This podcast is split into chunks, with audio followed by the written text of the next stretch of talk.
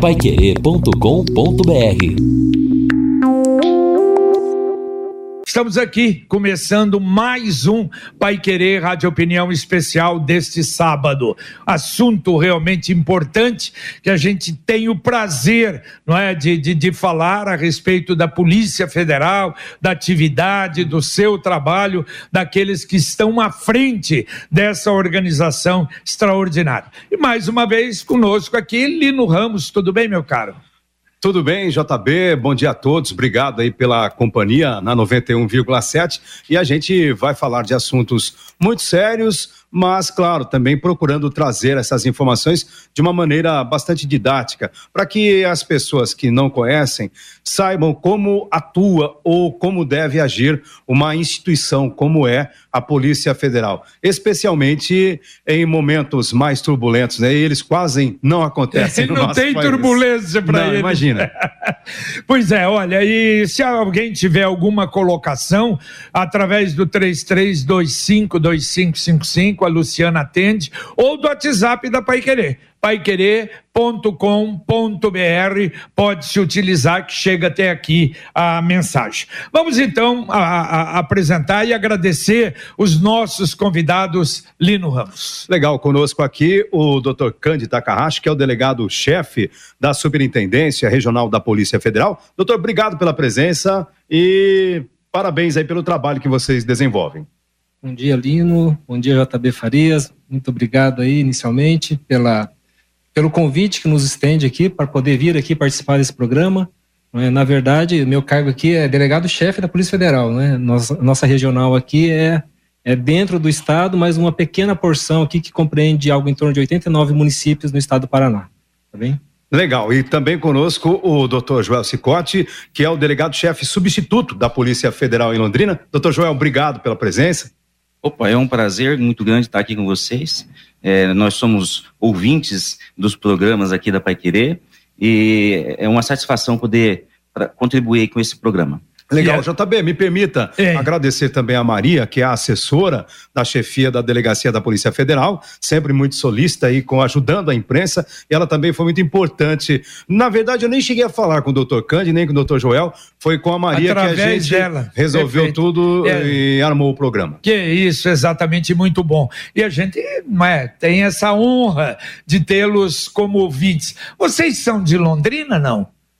Bom, vou começar então, né? Vamos, Na verdade, isso, que não sou de Londrina, mas me considero hoje 100% londrinense, até porque tenho dois filhos que nasceram aqui, não é? Já tem 15 anos, e uma tem 15 e outra tem 13, né? Então, assim, somando aí 50% de cada um, acabam tendo 100% aqui de pé vermelho, né? Eu sou aqui da região mais noroeste aqui do estado do Paraná, me formei aqui pela Estadual de Londrina em 1996, já faz um tempo. É, é, posteriormente aí entrei na polícia em 98, na Polícia Federal em 98, 98. Isso como delegado. Já rodei o país um pouquinho, né, já fui para o exterior e agora tive essa oportunidade de retornar aqui a, a nossa gloriosa Londrina, nossa pequena Londres, né? Para poder aí fazer um pouco da devolução, não é? Dessa retribuição que eu acho que é importante, não é? Num papel aí que essa cidade que nos acolheu tanto, não é? Para poder entregar aí um produto e um serviço de qualidade que a população merece. Tá certo. O Takahashi, o senhor tem é da família uh, parentesca aqui em Londrina? Porque a gente, eu tenho grandes amigos, aliás, falecidos, Tio Takahashi, Oneu Takahashi, eram dentistas, são parentes ou não? Não, eu costumo dizer que é, Takahashi é um sobrenome relativamente Fácil, comum, é. né? É, Mas e o seu não tem o C depois, antes do K, né? O deles tinha. Ah, não sei sim. se tem diferença. Não, não, acho que não, mas não. é a questão de, de cartorários e grafias aí que são mudados ao longo do tempo, né? Mas eu costumo dizer que se eles estiverem devendo alguma coisa pro senhor, eu não sou parente, mas se o senhor estiver devendo alguma coisa, eu posso receber sim. Tá sem bom, problema algum. Tá bom. A história do Salim sou eu e Salim Takahashi, é. Takahashi saiu, né? Exatamente. É muito bom. E o doutor Joel, é daqui não? É, eu sou paulista. Paulista? Eu, eu, numa cidadezinha do interior, ali pra, na região de São José do Rio Preto. E eu vim para Londrina estudar, é, fazer o curso de Direito na UEL em 1994. Depois eu passei cinco anos na Justiça Federal em Maringá. Meu primeiro filho nasceu em Maringá. A minha esposa é aqui de Londrina, nós nos conhecemos aqui numa farmácia que a gente trabalhava na época. E depois é, eu entrei na Polícia Federal, também em várias votações pelo Brasil, né? Começamos lá pela região Nordeste, enfim. Voltamos para Londrina em 94, é, desculpe, em 2006. E depois saímos de novo de Londrina, atuando em outras unidades. E voltamos em 2014, desde, desde então estamos aqui. É, Doutor Cândido, nós já conhecemos desde 2014, desde 2006 na Polícia Federal e antes disso é, na Justiça Federal já tínhamos também é, conhecimento um do outro, da existência um do é, outro. É, é, uma carreira bonita, mas é uma carreira mais ou menos nômade, não é? Da, da, da na Polícia Federal.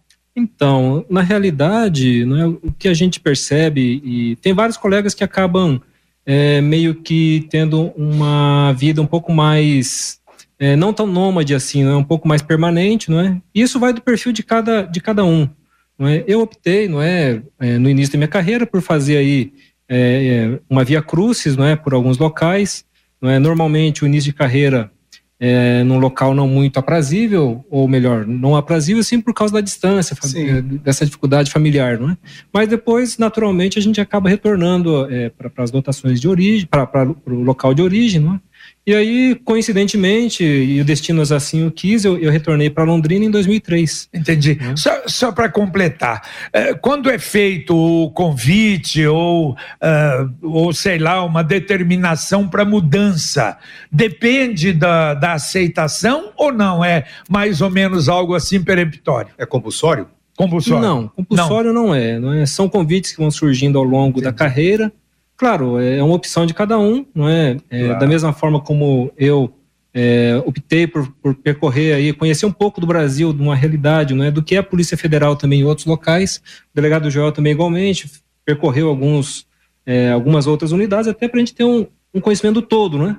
é? Porque assim, às vezes a gente conhece uma parcela, acha que a instituição é aquilo, quando na realidade é, a gente vê que é muito mais, não é? Então assim, para mim, como experiência pessoal e profissional foi muito interessante. É, eu acho até, doutor Cândido, doutor Joel, que estas peculiaridades regionais, evidentemente que também interferem até no próprio trabalho. É, tem uma história de um amigo nosso, jornalista, o Zé Márcio, pela Folha de São Paulo, eu não vou lembrar qual cidade lá do, do interior do Nordeste, certa vez ele foi tentar construir uma matéria sobre um problema e aí mal chegou na cidade, mal conseguiu entrar no hotel, já chegou a informação: olha, o senhor não é bem-vindo à cidade e se você não for embora imediatamente, você vai ser morto. Então né, funciona mais ou menos assim em alguns locais. Acho que isso também enriquece o próprio trabalho de cada um, né? Certamente. É, é uma experiência que a gente vai acumulando, né? Passando por essas unidades, por esses estados. São muito diferentes o, os estados do Nordeste, por exemplo, onde nós trabalhamos, é, com os estados aqui mais da região Sul e Sudeste. E, enfim, agora a Polícia Federal ela tem uma diretriz única, né? Uhum. É, o que se, se busca implantar, o que se busca investigar, as técnicas e tudo, elas são mais ou menos padronizadas. Uh, o que existe mesmo são as diferenças culturais, as diferenças de, de até mesmo de delitos que são cometidos, e cada região tem a sua peculiaridade. É, é verdade. Aliás, depois nós vamos falar sobre isso, mas essa, essa última operação aí, não é? é no Brasil quase todo, pelo menos em grandes, é Londrina, é, porque, lamentavelmente, né, esse é um, é um problema muito sério do país. Mas eu, eu acho que uma coisa importante falar sobre a estrutura da polícia, da delegacia da Polícia Federal em Londrina. O senhor falou quantas cidades, doutor? Atualmente nós atendemos 89 municípios, não é, aqui da região norte do Paraná, não é, que vai ali da grandiosa Jacarezinho, passando ali nas imediações de Baiti, chegando é, aqui próximo, né, é, na região ali de é, São Jerônimo da Serra, depois passando aqui um pouco mais próximo, né, tangenciando aqui é, é, Mauá da Serra, indo a Apucarana, entrando ali é. nesse meio do Paraná e saindo ali em Centenário do Sul, ah, pro, na divisa com São Paulo. Para o lado de lá, além de Apucarana, já é Maringá. Maringá tem outra delegacia, sim, né? Sim, tem Maringá e tem Guarapuava. Ah, Guarapuava. Né? E aí a, a, unidade de Ponta Grossa né, também é, acabou é, absorvendo alguns municípios, né? E isso aliviou também a nossa carga de trabalho. É, quanto a essa estrutura que vocês têm para atuar aqui em Londrina, por exemplo, como vocês estão aí guarnecidos? É, em termos assim de estrutura, eu considero assim que nós estamos muito bem em relação a outras unidades, não é? Nós temos aí um corpo numérico de, de efetivo é, que não é assim o ideal, óbvio, mas que eu posso assegurar que são policiais comprometidos, são funcionários exemplares e que cumprem com a sua obrigação. E isso, não é, de certa forma, vem é, de certa forma a resolver, não é, essa, esse déficit numérico, não é? Em termos de estrutura, de equipamento também, é, todo mundo consegue executar sua tarefa, sua missão de uma forma muito satisfatória, não é? Viaturas, igualmente, não é? E agora sim, não é, de, de, eu acredito que uns três anos para cá, que nós não. Foi, foi, foi acabada a atividade de carceragem na delegacia. Foi três anos mais ou menos? Mais ou menos. Ah, lá, lá na, na, na na Tietê. No prédio, na Isso. Tietê. Porque eu me lembro até, eu, eu, eu, me lembro quando foi inaugurado e nós fomos convidados para fazer uma visita e chegar. Tá, quer dizer, não tem mais aquilo. Então, a carceragem foi fechada não é, por uma ação civil pública, se não me engano. Sim. E aí até o delegado João pode descer maiores detalhes. Não é?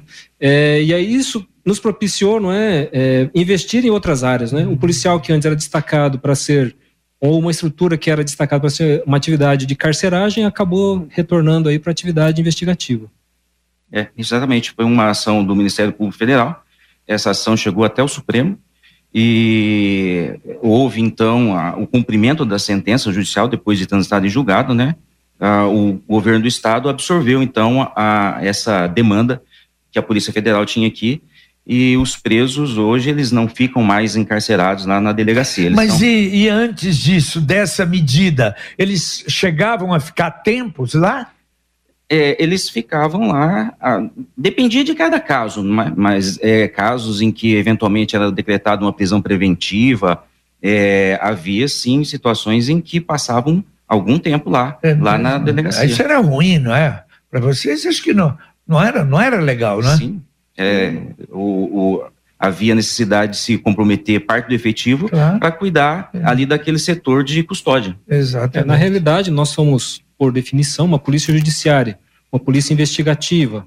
É claro que é, ter preso sob custódia pode ser bom do, de algum ponto de vista? Sim, às vezes algum preso quer se tornar um informante, passar algumas informações, mas isso acaba acarretando um ônus, um custo muito grande né, para a instituição, para a delegacia do interior que tem uma estrutura enxuta e aí você desviar o policial que às vezes tem que fazer o trabalho de investigação para essa atividade de carceragem, é? Isso aí acho que se torna até um desserviço para a comunidade. Entendi. Agora, vocês falaram que em termos não é, de estrutura, apesar, claro, normalmente hoje no país a falta de efetivo ou pelo menos a necessidade de mais efetivo em quase todas as organizações. Mas em matéria, por exemplo, de armamento, de condição, por exemplo, para fazer esse trabalho de vocês, que é um trabalho, pô, vocês estão atrás de gente de, não é, de organizações realmente com uma estrutura fantástica. Isso vocês têm com tranquilidade hoje?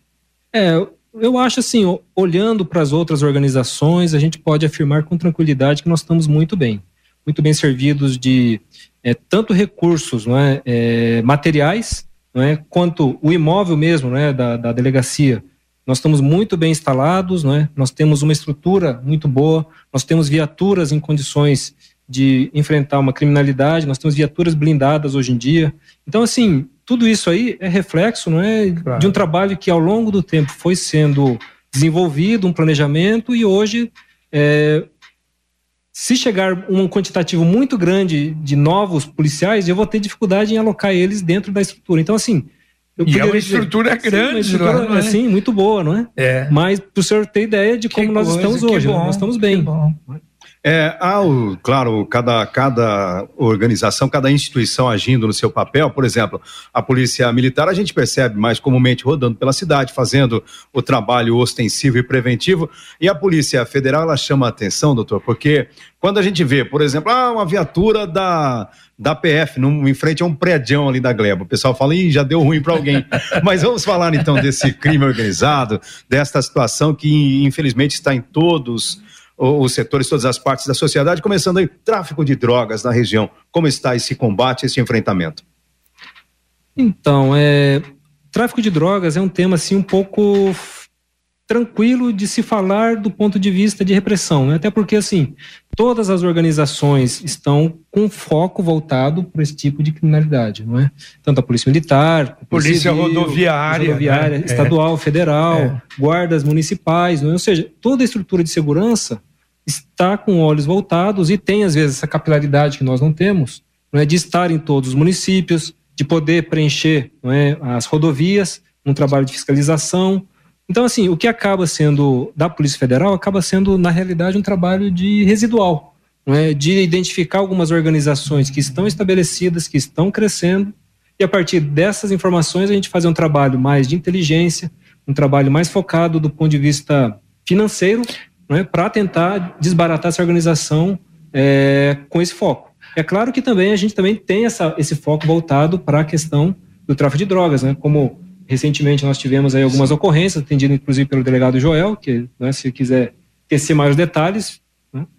É, é, nós atuamos mesmo no tráfico, tanto interno como o tráfico internacional. E, enfim, há também uma boa parceria da Polícia Federal com órgãos de inteligência das outras polícias, e Neste contexto, a gente acaba é, atuando, fazendo algumas prisões, identificando algumas organizações e buscando sempre, e quanto, tanto quanto possível, é, descapitalizar. Porque a gente sabe que o, o, o, o tráfico de drogas, assim como o contrabando de cigarros, enfim, esses crimes, eles proporcionam um, um lucro para essas, essas organizações. Exato, e às vezes até pegando uma, uma determinada quantia, uh, que beleza, mas quanto passou, não é? Do, do, do, outro lado. Eu não sei se a gente poderia até dizer que né, vocês falaram aí de várias outras organizações que também lutam, procuram, não é, é, é diminuir e, e, agir em relação ao tráfico de drogas. A gente poderia dizer que algumas trabalham no varejo e a polícia Polícia Federal seria no atacado, realmente, principalmente nas grandes organizações. É, na realidade, é, JB, o que nós fazemos, e aí o foco que a gente fez, uma readequação na nossa estrutura de trabalho aqui, é fazer um foco também voltado para a nossa comunidade.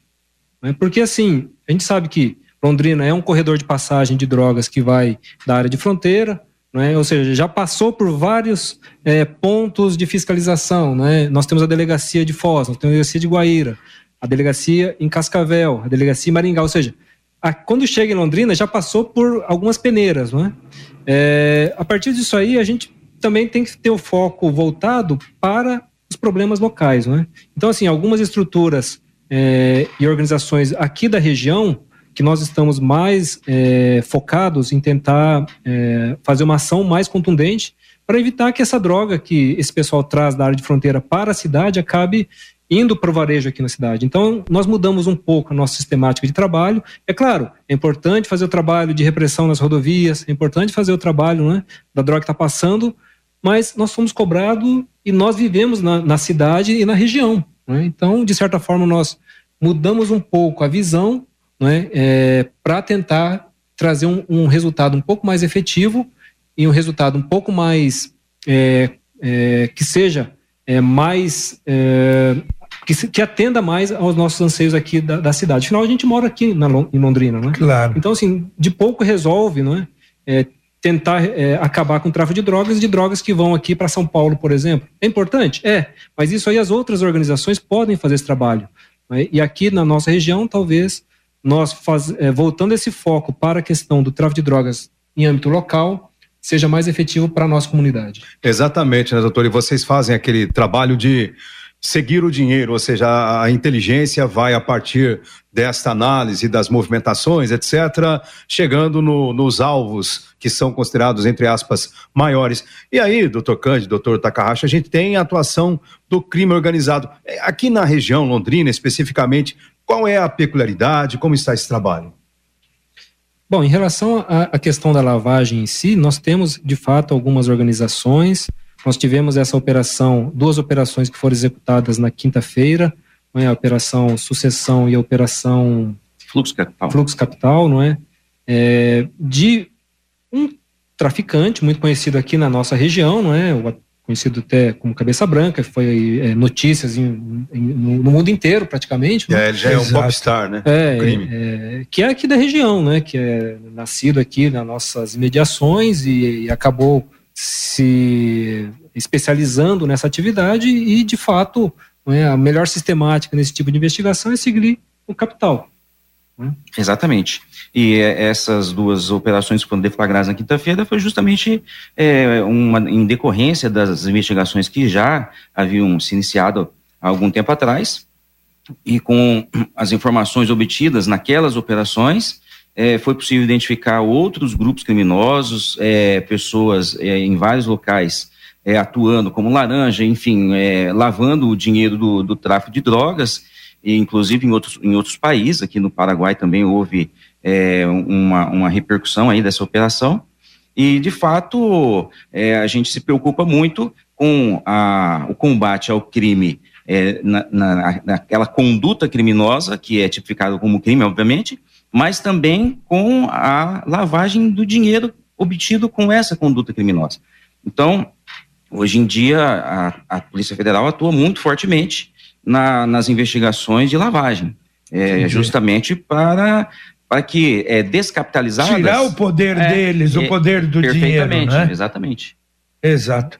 Eu tenho, eu tenho um amigo que diz, né, que, sim, claro, exagerando, né, drogas não matam, mas o recurso utilizado pelo, é. pela compra, pela, pela, pela negociação da droga acaba caindo na mão de traficantes de arma e aí sim, não é? As armas que estão por trás é, desse negócio do tráfico acabam matando. Então, assim, Exato. indiretamente a gente acaba também atingindo esse outro negócio. E, e, nessas operações que vocês fizeram agora, foi detectado, por exemplo, o Cabeça Branca ele continuava comandando da, da penitenciária?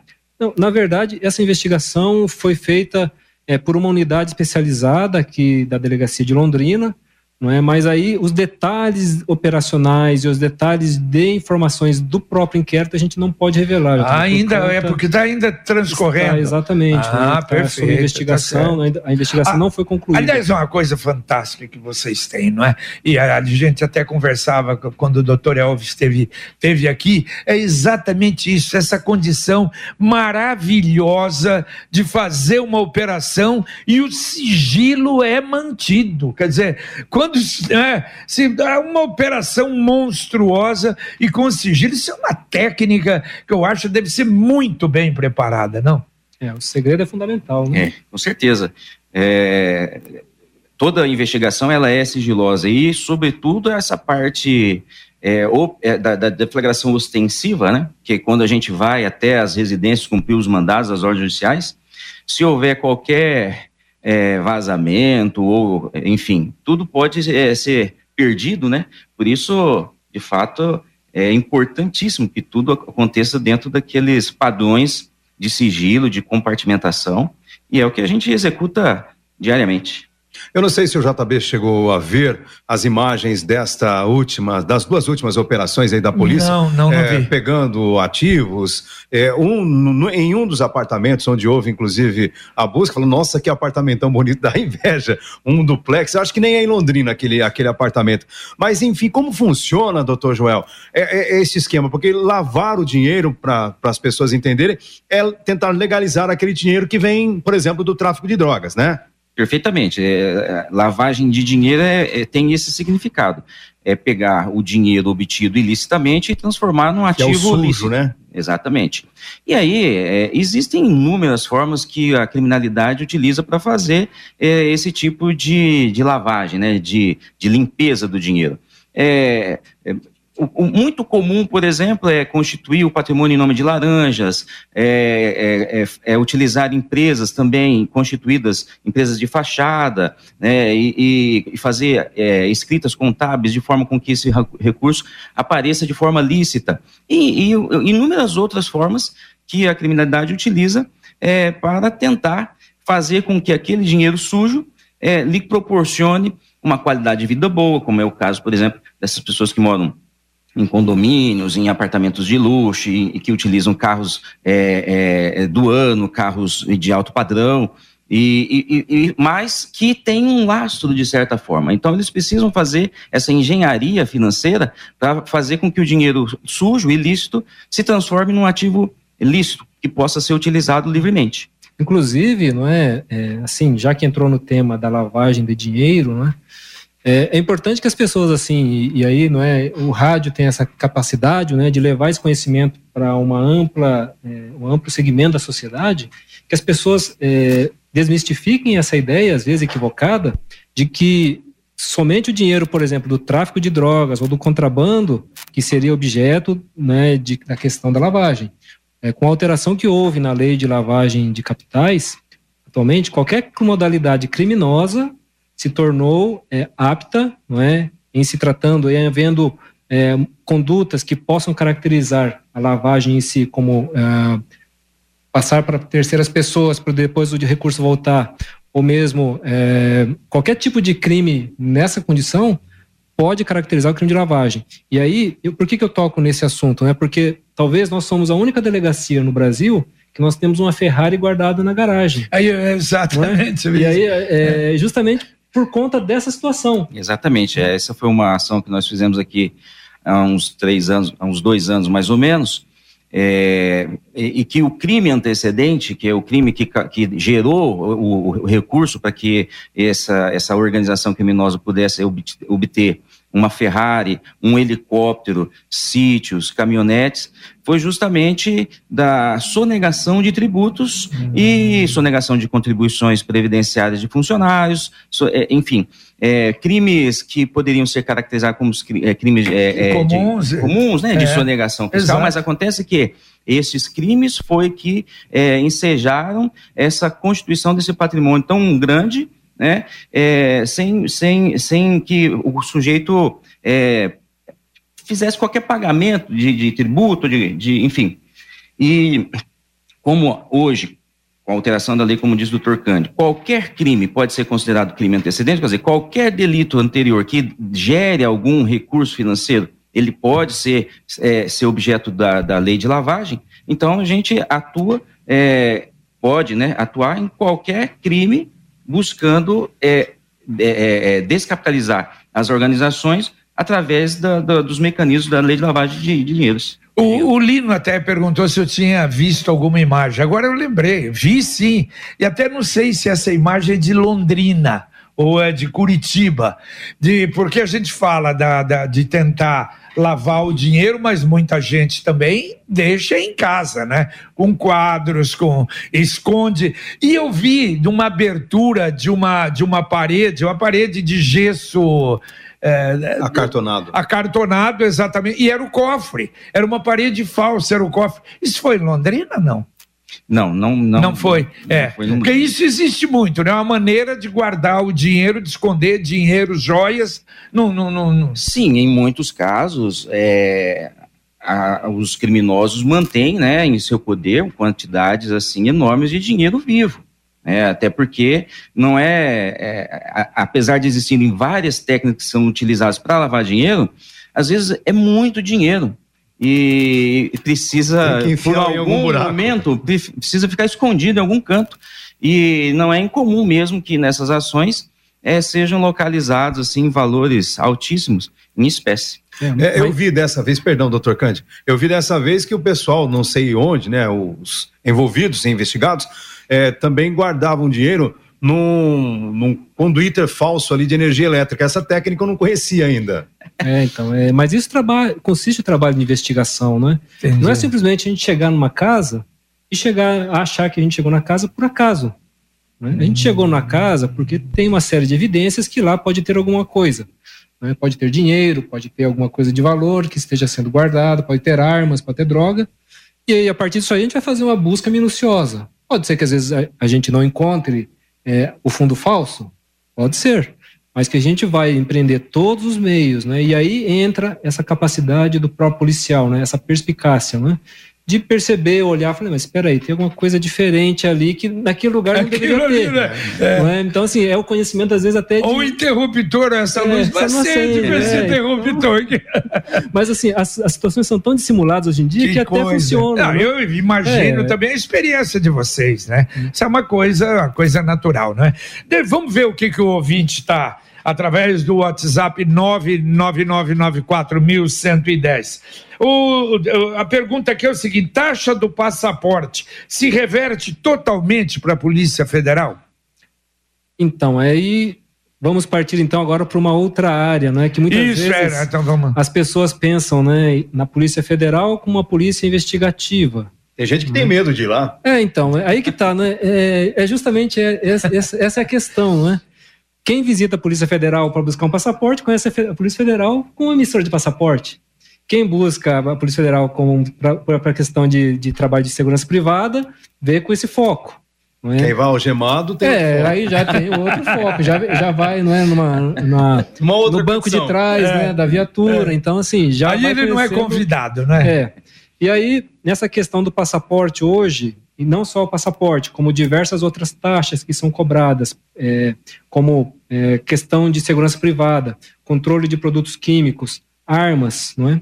Esse recurso não é diretamente retornado para os cofres da organização. Isso entra no caixa único do governo e aí é gerenciado conforme é, entende as conveniências da, da, da, do governo federal. Tá certo. O Andrade, ele diz o seguinte, olha, com todo respeito e admiração à Polícia Federal, admiro demais esses profissionais, mas ele brinca ali, às vezes a viatura tá parada lá na, na, na gleba, pode ser que o delegado more lá pode e ele ser. dá risada. É, eu tenho um vizinho federal. Mas ele cumprimenta, parabéns pelo belo trabalho de todos. O Marcelo Boss, muito bom o programa, Manda um abraço para o doutor Candi. Estudemos, estudamos juntos na UEL. Tá lembrando aqui, doutor. O... Olá, amigos. Oswaldo Jimenez. Meus cumprimentos ao excelente trabalho da Polícia Federal em Londrina e região. Aí ele pergunta se a emissão de passaporte tem todo o projeto digital hoje ou não. Sim, é, praticamente nós somos apenas coletores de foto e impressão digital, né? o próprio interessado entra no site da Polícia Federal e aí depois eu posso disponibilizar os links, os telefones. Às vezes as pessoas Legal. têm algumas dúvidas, né? Eu encaminho pela Maria, que oh, foi bacana. elogiada desde o princípio, né? Claro. É, esse, esses dados, né? A pessoa mesmo preenche, ela coloca todos os dados, vai lá com os documentos em mãos. É, praticamente o agendamento hoje, posso lhe assegurar, está de um dia para o outro. Então, assim, já não tem mais fila, está é? Tá sendo muito rápido, recolhe-se a taxa, se não me engano, de 250 e poucos reais, e dali uma semana no máximo, já está com o passaporte. O Rogério Dias é um ex-policial federal. Como ex-policial federal, posso afirmar que a, PS, a PF é uma instituição séria, pois há uma administração da polícia eficiente local nas capitais estaduais em Brasília. Muito obrigado, Rogério, pelo testemunho. O Rogério foi secretário de Gestão Pública na, na administração do Quiref. Ah, é? E ele pergunta o seguinte: se podia explicar como funciona uma força-tarefa? Ele lembra até da, da, da Lava Jato, por exemplo. Como é que funciona? Bem, uma força-tarefa é, ela, ela é, primeiro se identifica um foco em que é, se vislumbra a necessidade de uma composição de forças para combater aquela, aquele crime, aquela, aquela ocorrência, aqu, aquela organização criminosa. E ela pode ser feita pela Polícia Federal com o Ministério Público Federal e com alguns outros órgãos, como por exemplo órgãos de controle, como a CGU, a própria Receita Federal. E então as investigações é, dessa força-tarefa, que ela, ela normalmente ela é criada de uma forma é, ela é formalizada, né? existem os ajustes entre essas instituições, e a partir disso, é, os contatos, a, a, a, investigação toda ela é compartilhada com esses órgãos é, e com, e com os investigadores especificamente, e isso traz uma vantagem é, do ponto de vista da celeridade e da rapidez com que as comunicações são feitas entre, entre esses órgãos. Então, a Polícia Federal ela atua num foco, a Receita Federal tem outras informações, a CGU ela contribui com outros elementos, e isso faz com que o, o conjunto probatório que é, é, é buscado né, para poder levar à justiça e a partir daí solicitar medidas cautelares, prisão, busca, apreensão, etc., isso acaba sendo agilizado pela força-tarefa. Entendi. Quer dizer, dependendo do tamanho, não é, da, da, da do, do, que se necessita, mais órgãos pode entrar uh, junto, não é, com a, com a, quer dizer, depende do daquilo, né, do objetivo lá. É? Exato, é. é. Exemplo... Nós tivemos casos, né, na Polícia Federal de dois anos de preparação para, não é? Sim e com o envolvimento de todas esses, essas instituições, né?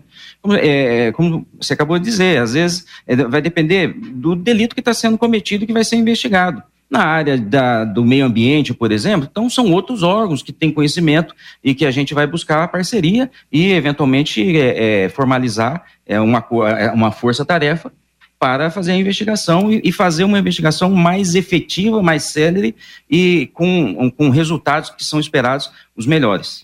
Bom, até aproveitando, doutor, falando aí da, da questão da força-tarefa, que sempre tem um alvo ou alguns alvos principais e depois a, a sequência das investigações é, vai avançando até pegar os demais envolvidos, passa pela lavagem de dinheiro, etc., e chega no laranja. Aí a gente falou rapidamente do laranja. O laranja sempre é uma figura aqui que chama a minha atenção como jornalista, porque invariavelmente ele aparenta ser uma pessoa que teve o seu documento usado ou o nome usado, mas de repente pode não ser. Olha, é, de fato, é, tem laranjas, né, que são que estão muito é, in, introduzidos na organização criminosa e outros nem tanto. Recentemente nós fizemos uma busca aqui numa zona rural do, do, aqui do, do município vizinho, um cidadão que morava lá numa situação assim de extrema necessidade, paupérrimo, é, é, é ele estava abandonado. É, e as pessoas que estavam utilizando o nome desse cidadão de vez em quando levavam para ele uma muda de roupa, uma, um panetone no final do ano e utilizavam o documento dele. Então esse, essa, essa pessoa, de fato, ela não tem compreensão nenhuma do que é que está acontecendo. É um inocente. É. E nós fomos até essa residência que é, causou até uma certa. Nós, para ser sincero, depois nós voltamos lá até para levar um, uma ajuda para esse cidadão que vivia numa situação extremamente precária. Então, de fato, existem é, situações desse tipo, como eu acabei de dizer, mas existem também aqueles que, que sabem que estão utilizando seu nome, que ganham alguma coisa com isso, que emprestam deliberadamente né, os seus dados pessoais para que é, sejam abertas empresas, é, movimentadas é, contas bancárias, enfim.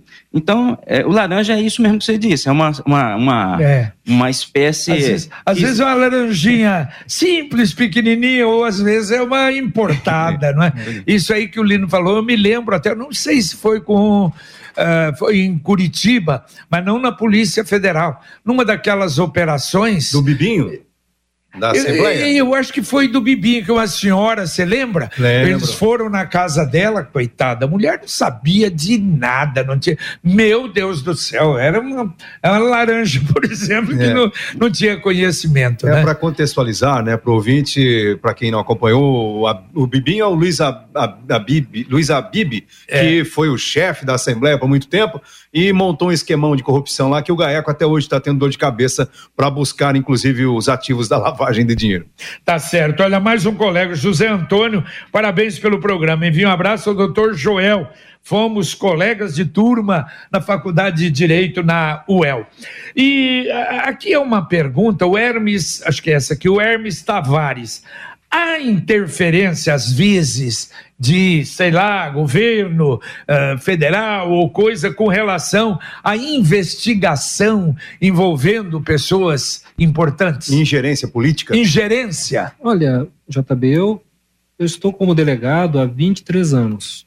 Tá? Já passei por vários locais, já passei por várias dotações.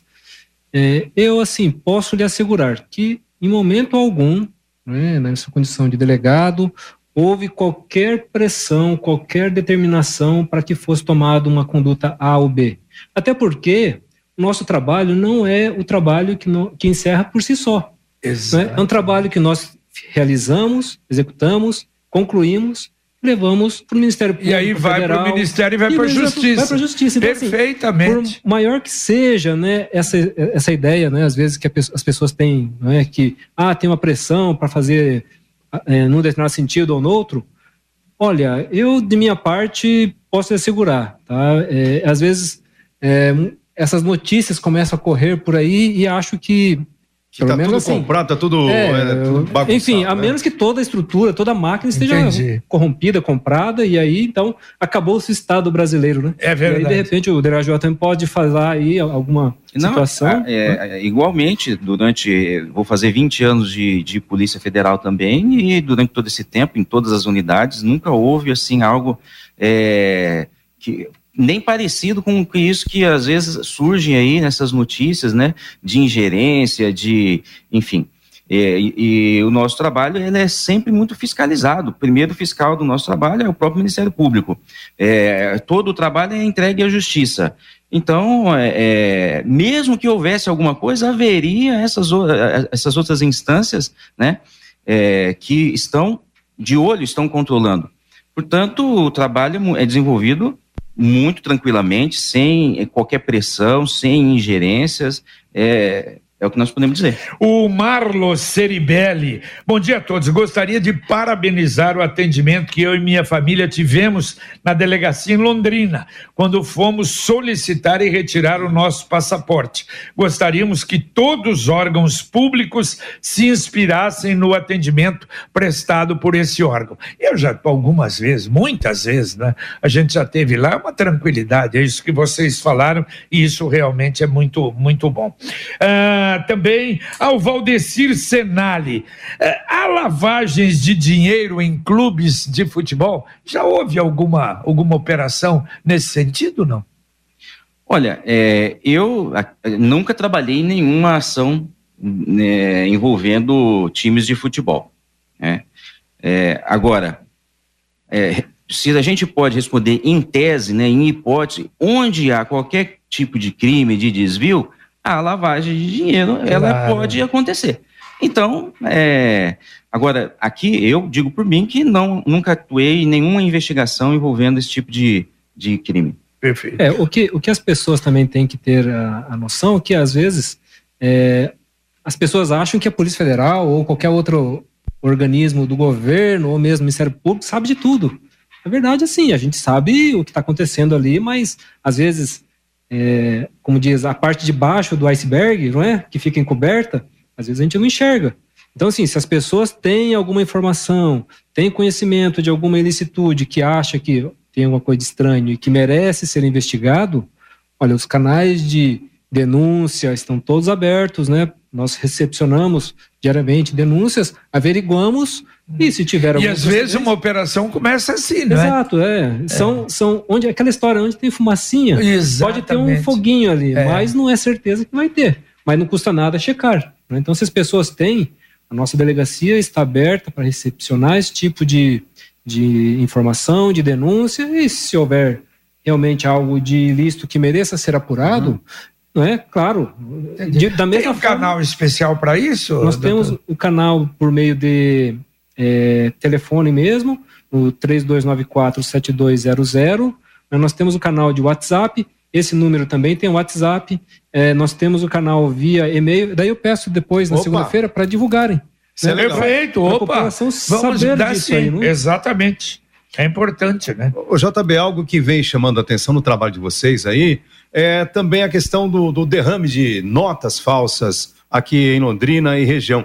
E há uma modalidade diferente agora que o pessoal compra o dinheiro, né? Não, não, não, sei se ainda se até uma investigação mostrou recentemente alguma fabriqueta de dinheiro, mas o pessoal tem comprado, recebido pelos correios. É mais ou menos assim que funciona agora, doutor? Ele é o especialista no ah, tema.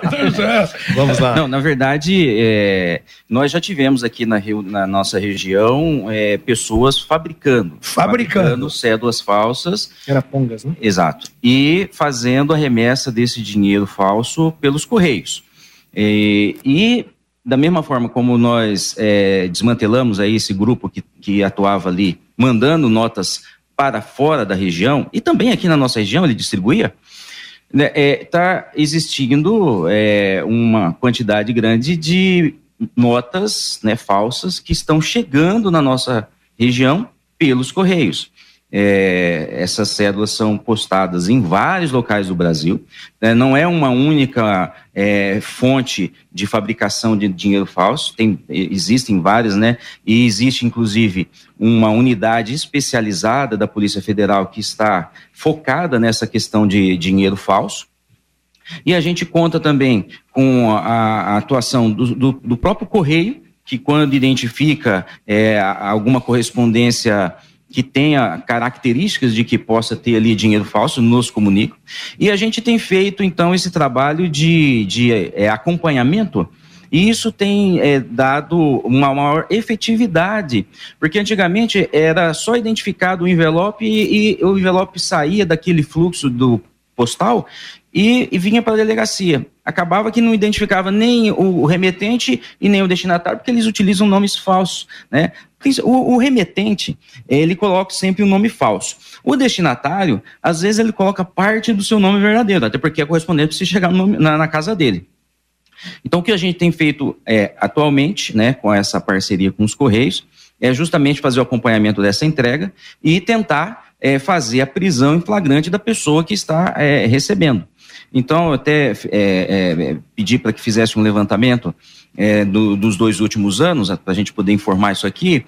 É, existem duas formas de instauração de inquérito: aquela que é feita por portaria, quando não há prisão em flagrante, ou por prisão em flagrante. Houve uma inversão né, de 2020 para 2021. Em 2020, nós instauramos mais inquéritos por portaria, quer dizer, sem prender em flagrante o sujeito. Em 2021 foi o inverso. Nós prendemos mais, instauramos mais inquéritos por flagrante do que por portaria, né? Naquele caso em que o dinheiro falso chega pelos correios e eles encaminham para a gente. E houve também uma curiosidade é que é, foram mais inquéritos instaurados em 2020 com menos dinheiro apreendido. Em 2021 foram menos inquéritos instaurados só que um volume Mais muito dinheiro. maior de dinheiro apreendido. Muito maior mesmo, coisa de, de, de quatro, cinco vezes mais. Então, ah, o que indica que as pessoas estão é, se arriscando a mandar um volume maior de dinheiro. E é importante até lembrar, JB, delegados, que o cidadão que, de repente, agindo aí, influenciado por alguém, se aventura nessa questão de obter dinheiro falso, ele vai ter a mesma responsabilidade criminal do bandido que produziu a moeda, não é isso? Sim, o crime, exatamente. É, é, é tanto a pena é a mesma para quem produz, para quem falsifica, né, confecciona uhum. ali o papel moeda, enfim. E é a mesma pena para aquele que introduz na circulação, aquele que guarda, que importa, que exporta. É, são todas condutas que têm a mesma penalidade. Quantos anos de cadeia? Previsto, né? É, salvo engano, 12 anos é a pena máxima. Porque é um crime grave. Porque é um crime que atenta contra a segurança da, do papel moeda, da moeda corrente do Brasil, do, do país, no caso, né? Uhum. Aliás, não é só real, é, é, moedas estrangeiras claro, também é. É, são consideradas para esse tipo de crime. E isso tá, está aumentando?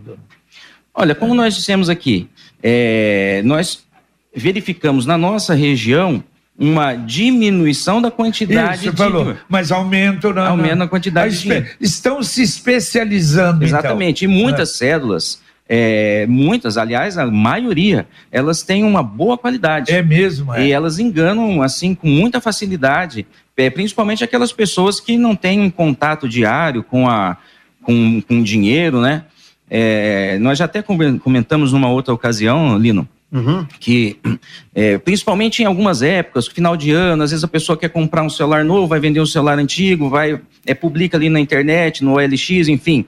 E aí vem um interessado, é, a, é, combina um lugar é é, é, é, é, isolado, né, um lugar onde tem pouca luminosidade, um estacionamento de um shopping, um posto de gasolina, e aí ali a, a troca, né, ela entrega o, o, aparelho e ela e pega o dinheiro, quando vai ver, o dinheiro é falso, ela nem conhece mais aquela pessoa, não tem mais o contato daquela pessoa, por isso é muito importante ter cuidado com isso aí. Tem alguma nota mais comum de ser falsificada? Olha, o que a gente percebe é que eles falsificam mais as de 100 e de 50 mas também... De 20, né? Tão, é, exatamente. Muito, né? Mas existe também de 20 né? E até de, de, É, de, de porque, cinco, de porque dez. se você dá uma de 100, normalmente o caixa olha, pega. Você dá uma de 20, ele né, Exato. passa às vezes. É, é que é, essas remessas que nós estamos é, interceptando, elas têm essa característica de ser de 100 e de 50, mas existe também cédula de 20 que essas até são mais fáceis de É, a ge- a gente causar De prejuízo. passar. A gente sempre relembra, né, que independente do valor ser de um real, de cinco, de 10, de 20, a pena é a mesma. É a mesma. Exatamente. E aí a gente aproveita também essa oportunidade, JB, é, para alertar as pessoas agora que está chegando aí, não sei se vai haver ou não a exposição, mas rotineiramente, em época de exposição de feira agropecuária, né, em que há um fluxo maior de pessoas, né, há mais dinheiro circulando no comércio, há mais gente estranha é, andando ali, até no meio da própria exposição, fatalmente, o número de cédulas falsas, o número de ocorrências aumenta. né? Então, assim, as pessoas também têm que estar um pouco mais atentas nessa oportunidade, principalmente de pessoas que não, não conhecem, né? Tá certo, estamos chegando aí no, no final do programa, mas o Edson, através do WhatsApp, ele, ele faz uma pergunta. Eu moro no sítio, é difícil adquirir a posse de uma arma de fogo? Tem a ver com a Polícia Federal? Sim. Eu Tem? gostaria até Ah. que vocês explicassem É, então, então como está o explica, processo, exatamente. né? E porque hoje tem muita confusão, inclusive, É, sobre portar ou não portar, ter direito ao porte de arma. Gostaria que vocês explicassem. Tudo bem. É, nós percebemos né, que agora já deu uma boa diminuída no número de pedidos que são feitos por pessoas interessadas na compra de arma. Né? E, e até porque assim, as próprias empresas que vendem as armas, né, os despachantes, né, todo mundo já sabe como é que as coisas funcionam. Então, em primeiro lugar, vamos diferenciar o que significa é, o direito de adquirir a arma e o direito de portar a arma, que são coisas absolutamente distintas. Né? E aí, uma conduta que pode ser uma conduta criminosa mais gravosa do que a outra. Né? Bom, qualquer pessoa, em tese, tá? Não estamos falando em tese, é, maior de 25 anos, que não tenha nenhum tipo de problema é, com a justiça, não tenha nenhum tipo de problema com a polícia, recolha as taxas, passe nos exames psicotécnicos, é, passe no exame até mesmo de habilidade de manuseio da arma, em tese pode comprar a sua arma. Qualquer pessoa com mais de 25 anos. Ou seja, comprou a arma, pode ter o direito, tem o direito de ter essa arma em sua residência ou no seu local em que foi indicado quando da sua compra. Ponto. Não é? A pessoa que fez essa compra, por regra, não tem o direito de portá-la. A questão do porte é um segundo passo em que a pessoa tem que demonstrar uma efetiva, e efetiva tem que ser uma efetiva e atual, né? É necessidade de andar armado. Então, assim, é, Não é uma coisa assim automática, não. Eu comprei uma arma, vou ter, vou colocar no porta-luva do carro e vou estar com essa arma. é, pode até arriscar, mas se a polícia pegar, a pena é gravosa. Olha não só. é? Dá flagrante, não dá? dá flagrante, vai ser conduzido para a delegacia, vai ter sérios problemas. E aí tem o passo seguinte: que se a pessoa, uma vez flagranteada com a, a posse de uma arma, a- o porte de uma arma que não tem o direito, ela vai responder a um inquérito policial e vai perder, inclusive, o direito de ter a posse dessa arma. Ou seja, eh, se a pessoa andar com essa arma de forma indevida, né, vai ter sérios problemas e vai perder o direito de ter essa arma sob sua, sob sua propriedade. Tá certo. O caso da pergunta desse do Edson, Olha- ele pode ter informação lá na, Sim, na sim, Polícia claro. Federal? É, a Polícia Federal está aberta, a delegacia está aberta para rece- recepcionar qualquer tipo de pessoa, qualquer tipo de dúvida. Nós temos um setor né, que é estruturado para receber, para atender, para orientar é, esse tipo de questionamento.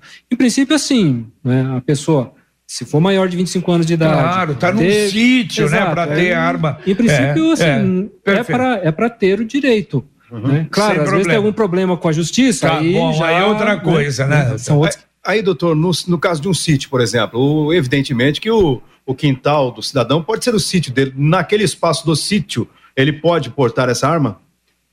É, um, um entendimento um pouco mais elástico do direito de, de posse Uhum. né, da arma, né, estando dentro da sua propriedade, em princípio não haveria um problema de ordem jurídica, né, ou não deveria ter, até porque, não é? Na interpretação que se faz, ele tem o direito de estar ali portando sua arma, inclusive dentro do quintal, né, da sua própria casa. Exato. não é? É, Ele porque- vai poder é. portar ostensivamente ali. Sim, não é, É, bo- botar, botar banca de valentão, no é, caso. E aí costuma render problemas. Ah, né? muitos. Mas olha, a gente teria uma série de coisas ainda para falar, de assuntos, mas já vou deixar até o convite, porque o senhor falou sobre bom, se tiver tele, é, exposição, vai ter tele, exposição, Pai Querer estará lá, estaremos com o Pai Querer à disposição, e nós já vamos é, fazer o convite aí para assuntos talvez até mais leves ou mais pesados também, mas é muito bom conversar com vocês. Doutor Joel, muito obrigado, Joel Moreira Cicote. Muito obrigado pela sua presença aqui. Foi muito bom e eu tenho certeza, olha, pelas observações aqui, todo mundo gostou do programa. Muito obrigado, doutor. Olha, é um prazer muito grande, JB, Lino, e estamos à disposição sempre que precisarem fazer um contato com a gente é, para tratar de qualquer assunto, é, estamos à disposição. E também é, gostaríamos de contar com a rádio para é, as eventualidades em que, for, em que a Polícia Federal Perfeito. precisar é, levar alguma notícia assim para um público maior. Perfeito. E outra coisa, o telefone, vamos colocar no ar o telefone para divulgação, não é? Para denúncias. Eu acho que é muito importante isso, porque o trabalho de vocês é realmente extraordinário. Doutor Cândido Takahashi, muito obrigado por ter atendido o nosso convite e estar aqui hoje conosco.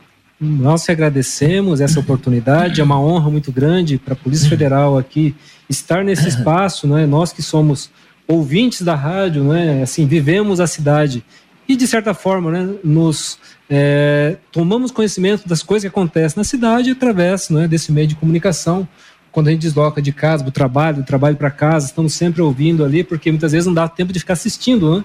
Mas esse meio de, de comunicação, né? e aí vem o trabalho fantástico do rádio, do rádio né? né? Então, assim, nós agradecemos essa oportunidade, né? a Polícia Federal está de portas abertas para qualquer tipo de, de comunicação algum problema, procure-nos. Né? Eu acho assim, nós vivemos aqui, nós sabemos dos problemas e nós vamos sempre buscar resolver esses problemas da melhor forma possível. Perfeito. E mais uma vez eu digo, uma honra para a gente, não é ter é, tê-los como como ouvintes nosso, principalmente nesse no, do jornalismo da Pai Querer.